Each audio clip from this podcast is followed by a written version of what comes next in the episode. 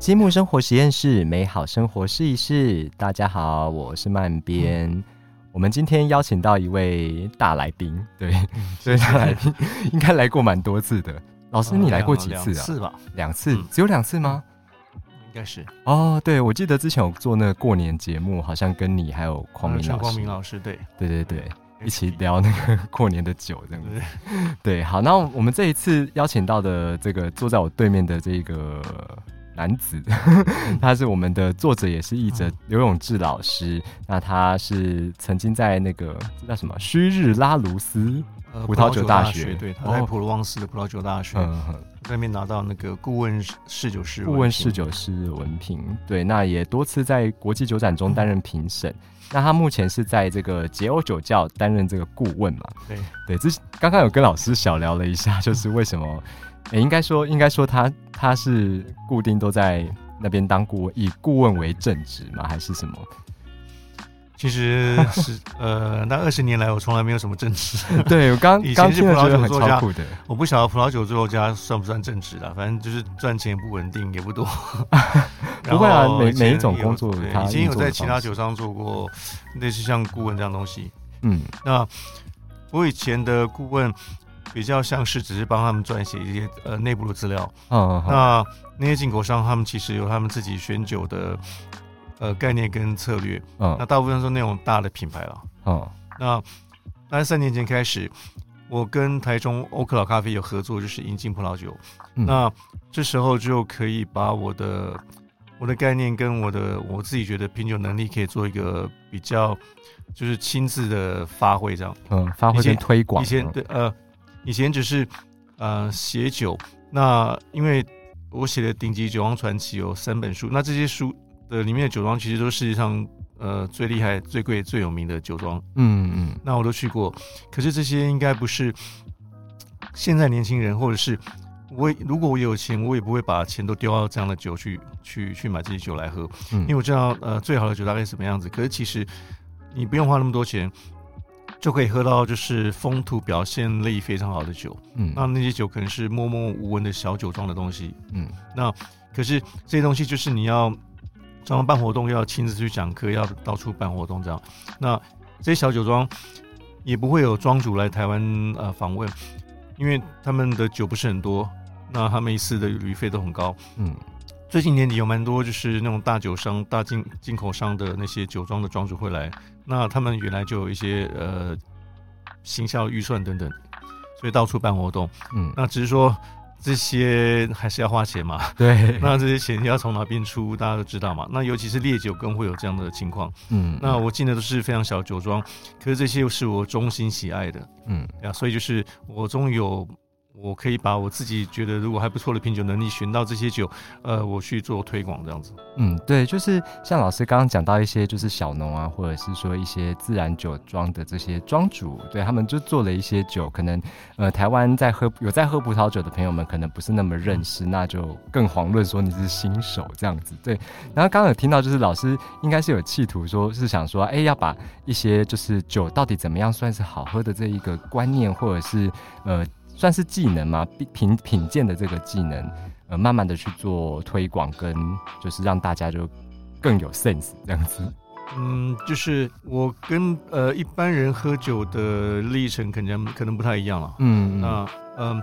所以如果就是你刚开始喝酒的话，基本上还是如果只是东喝一点西喝一点，就是这个还是不太会进步。就是你还是要有一些基础的概念，一些知识这样，不能够只是纯说就是消遣型的在喝酒。那你可以。可是你可能永远不会进步，嗯，然后你可能就是永远在喝某些酒，可能某些朋友告诉你说哪些酒好喝，然后你以为葡萄酒就是那样，可是其实你可能觉得还不错，可是你没有真的衷心喜欢，嗯，那有些人为什么呢？会那么 passionate，就是当做一个很有热情的东西，那每个热情不一样，有些人是骑脚踏车，有些人是中机，或者有些人是做。雕等等，对，那这些也会风靡，一定有它的一个一个道理存在。你当然可以当做一个只是生物的饮品，可是如果你要更深入的去研究，知道你在喝什么，你为你为什么比较喜欢那个味道，不而不喜欢另外一个味道，把它当做一个生活情趣的调养，那就是你还是要认识认识一些基础的东西嘛。嗯，哎，老师，你你一开始有意识到说，哎，自己对于葡萄酒是有热情，或者是说，哎，你意识到你好像对某一些点非常执着，或者走火入魔，大概是什么样的时候？一般人可能就是喝葡萄酒，可能就是。嗯，同事或者朋友呃有喝，然后你是你有去接触到，对，然后开始东喝点西喝点，可是并没有特别的方向，嗯，或者有时候你可能会踩到雷，可能觉得这个也没什么好喝的，为什么有人要喝这种东西？对，不过踩雷这件事情，就是我比较至少大部分时间前面的时间都比较少遇见过，因为嗯，其实我是嗯，就是二十几年前在法国生活过两年，那时候对葡萄酒也还不是那么认识。然后就住在一个朋友家里面，那他年纪比我大很多，那他是葡萄酒爱好者，也是收藏家，从中午晚上其实每天都来喝，然后从甜甜酒，法国人也是没有气泡酒、甜甜酒、红酒、白酒，然后后面呃有时候还晚上可能还有呃就是。烈酒当做消化酒，嗯，那就说这两年我从来没有看酒标，我也没有研究什么葡萄酒的这个东西，嗯，就说经过这两年，就是不断的当做桌上饮料这样，再怎么奴顿，应该也就是培呃培养到一定的品味了。对，因为它就在你的生活当中了嘛。后来回到台湾，在媒体工作过，只是后来才觉得就是葡萄酒很有趣，然后我去呃酒商工作。后来又去念葡萄酒大学，嗯，那后来在酒商工作，其实我喝的也都是知名酒商，就是很不错酒商了，有些进什么 DRC 啊的总代理，那我工作过。然后另外一家就是大大茶的这个酒庄酒商，那都是进很昂贵的 Burgundy，就是我喝的酒都是很好酒。其实我也没有什么太多雷可以踩过去，就是在共识上大家就已经知道说这是一个好酒了这样子。当然，如果你是在超市或大卖场的话，就是你有可能会买到不错，可是有些就是呃完全不行的酒。嗯。至于就是我真正很努努力用心去找我真心喜爱，的确是大概这三四年，因为我要找我喜欢的酒去做推广，嗯，介绍给大家，所以就是我就是用我很挑的标准去选择，我觉得就是这些酒可能它的品质跟一些很名贵的酒，就是你大概除以三分之一、四分之一或五分之一就可以达到那样的品质，嗯，那刚开始你可能会觉得怀疑，就是。这些酒呃便宜这么多，可是品质真的有那么好吗？我我平常是会做品酒笔记跟评分，我的评分网站就是有十几二十年，上面就是我每每一瓶酒的评分的分数都会在。你下笔的时候会觉得，嗯，这支酒就可能就是十几欧或什么之类的东西，或十欧。对，就是也也没有说多贵这样。对，可是我评分可能可以达到就是很以前很贵的，像很有名的 Burgundy 的酒，或波多的酒的分数是。你刚开始可能会迟疑一下，就是这是真的吗？对，然后你你你写你你给他这个分数的立场在哪里？这样子等等的，没有，就是这时候你要你要有信心，觉得就是对，这才是真正好东西。嗯，它可以表达出当地真正好的风土，然后这些酒不像一般比较传统的酒，应该叫什么？呃。控风雄内就是一般一般比较标准化，呃酿酿造出来酒，它可能会加人工选育酵母，然后温度那些会控制，然后可能还会过滤干嘛，就是嗯一切都控制的很好，出来的东西就是它可能是很好的东西，可是并没有真正表达出那个风土。那你说后来我找这些酒，基本上几乎都没有加任何的人工选育酵母，你不用再加酵母去让葡萄发酵嘛。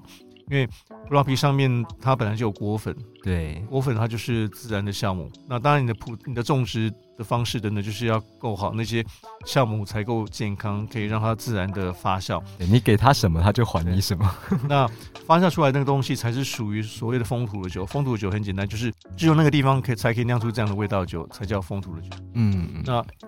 如果你是加人工呃人工选育酵母，那有些酵母是可以逼出。某些品种的一些特殊的味道，然后你喝到这个酒就以为这个酒就是比如说呃利利斯林啊黑斯林，一定是这样的味道才叫黑斯林。你喝到比较不一样的，跟你平常就是你在超市买可能都是类似同一种味道的 Riesling，那你喝到比较不一样味道，你可能会觉得嗯这是 Riesling 吗？为什么我盲眼猜不出来？那这个是不是不好的酒？嗯，其实可能刚好恰恰相反，哦，因为它就是那一块地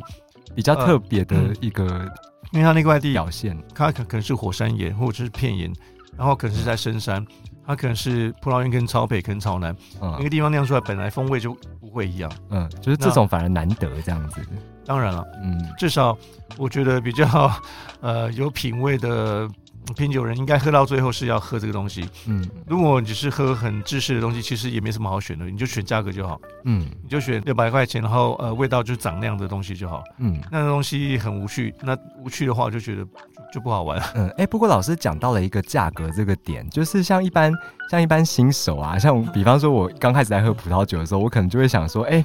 是不是那个价格好的，就是就是会比较好喝，就是我比较不会说担心去踩到雷或怎么样，对，然后然后我就去买，但是就买买完之后，好像也觉得有时候又觉得那种超市五百块的法好像比较好喝，就是就是老师一开始在喝说比什么东西好喝，就是500块比可可能我花五百块，然后买可能就比一千块的酒还要好喝这样子。对对对，没有，我是说我我在我刚开始在喝的时候啦，就是以价格为标准。对对对，然后然后后来测试下来，其实好像也不一定这样子。然后就想说老想问老师说，老师你在刚开始喝酒的时候，就是你会以什么样的标准去去评判这一支酒，你可可能会是你要的这样。我觉得就是喝到现在，就是评断一支酒是不是好酒，嗯至少在你喝酒的那个时期，它是不是好酒。如果你倒了一杯，然后喝没多久，你可能在看 Netflix 或聊天，然后哎，马上就发觉那个那个杯中的酒没有，你就想要倒一杯，然后又倒一杯，你两哦两个人就聊天或吃饭，就是很快，哎，那瓶就没有了，你不用想太多，那那个就是好酒。嗯，不过当然，呃，这个标准这也跟你的这也跟你的经济能力有关。嗯。你刚开始可能只能喝五百，后来可以喝一千。嗯。所以，当你没有喝到比较好的酒，先不用讲价格，就是你不会知道是哦，原来葡萄酒可以是那样，嗯。就像听音乐一样嘛，或看电影。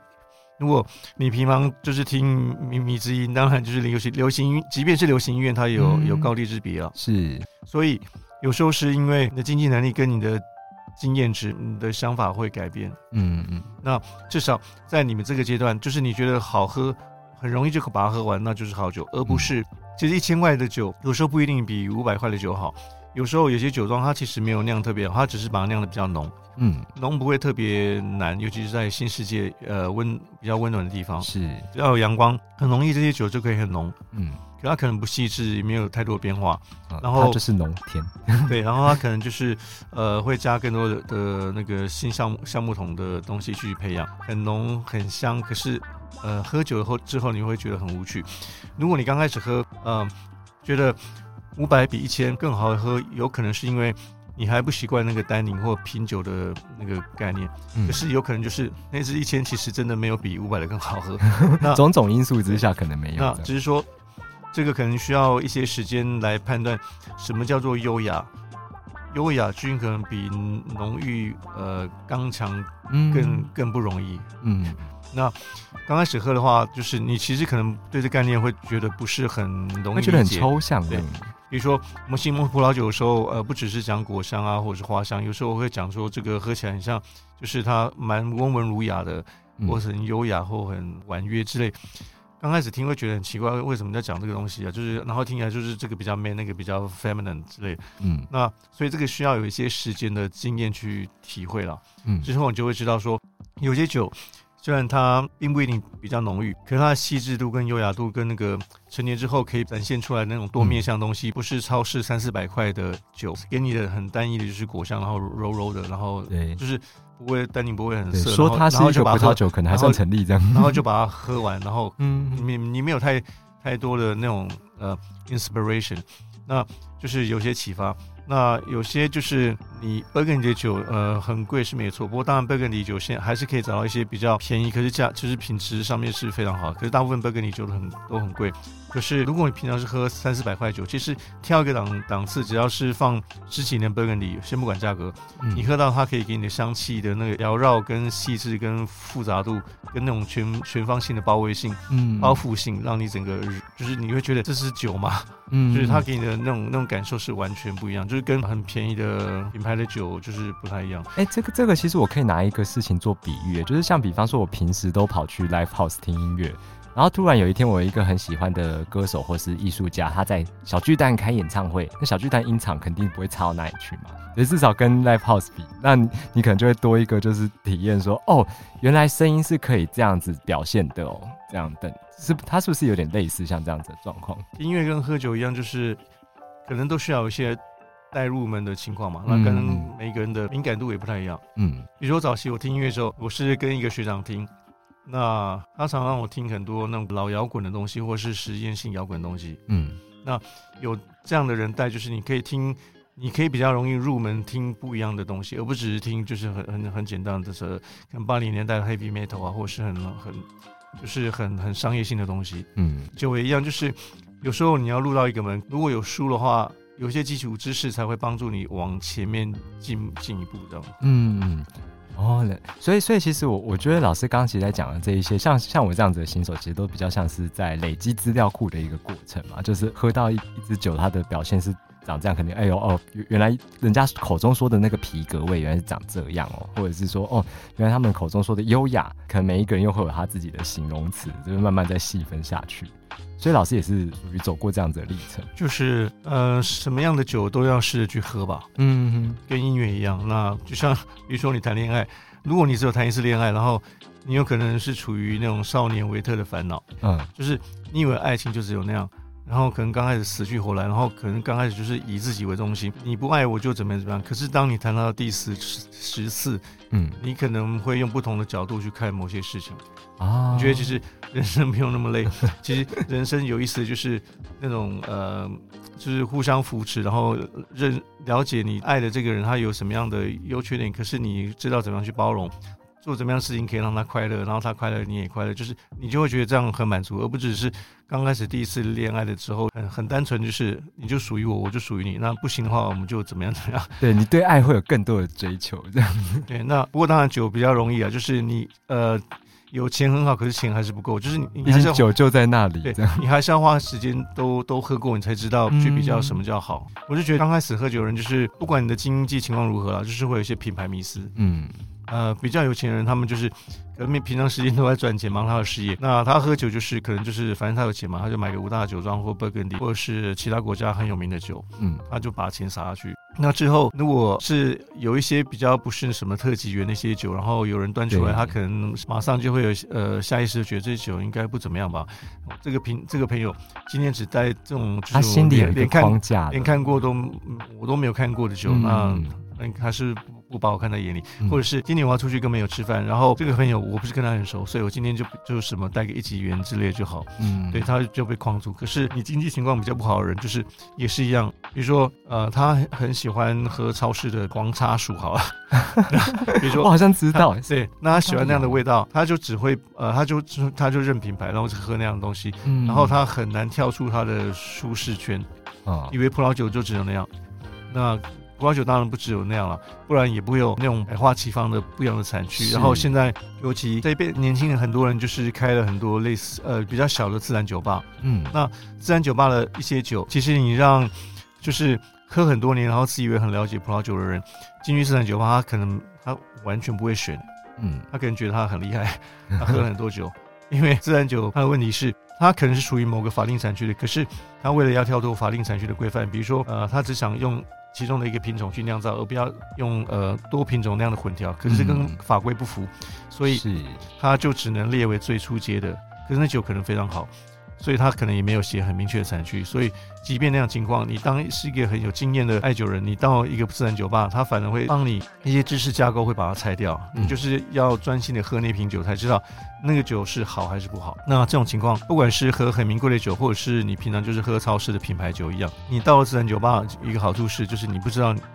你在喝什么？可是你喝着就就用心体会，知道这个酒到底好不好。有一笔新的资料输入了，这样子就是你面对这个人或者这瓶酒，你就是好好的重新认识他，嗯而不是说你上面的名片是讲是董事长，我就一定要多尊重你。嗯即便你私底下是一个很不好的人，或者是就很跋扈的人，就是我还是要尊重你。你就是把那些化妆或者是一些条条框框都拆掉，嗯，这个才是我觉得是爱酒人呃终极爱酒人的一个喝酒的奥义的，对的应该有的态度了。嗯嗯。就是你就你就是不用，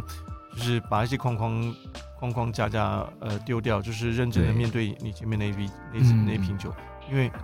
那瓶酒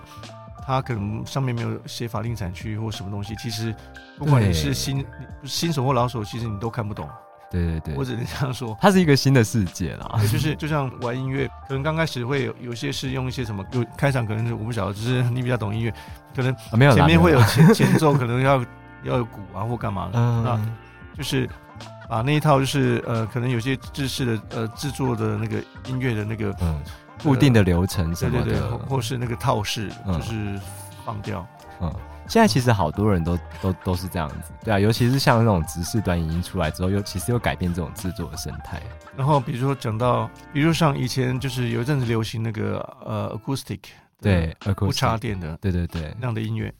那其实那跟自然酒也有类似啊，就是早期我们认认为比较好的酒，就是像 Parker，，就是很浓郁的酒，然后就是要、嗯呃就要用橡木桶去陪衬去培养，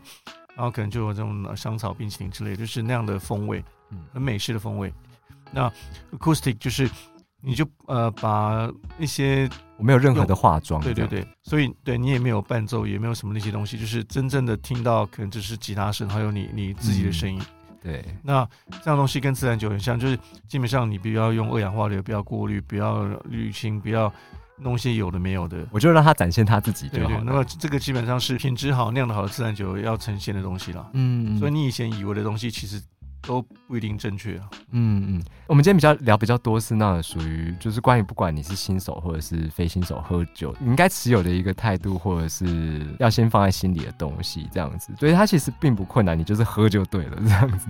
然后就持续累积资料库嘛。对，那因为刚老师有讲到说，其实新手的话也也也是需要有一些知识基础嘛，就是被被解构、被拆解的一些知识基础。你有了这些知识基础之后，你可能会比较知道说，哦，我应该看基本啦，看一支酒可能就是年份啊、风土啊、酒农啊，或者是说什么产地等等的。对对对，就是你会有一些比较清楚的背景跟框框可以用。对，当然不是说你一定要用这个框架。对，那这个部分我们就是下一集会请老师再分享我们最近积木出的一本书，叫做《漫画葡萄酒》。对，那就是请大家如果有兴趣的话，请期待我们下一集的节目。那我们今天就先谢谢刘永志老师来跟我们分享关于喝酒的品饮的一些有趣的事情。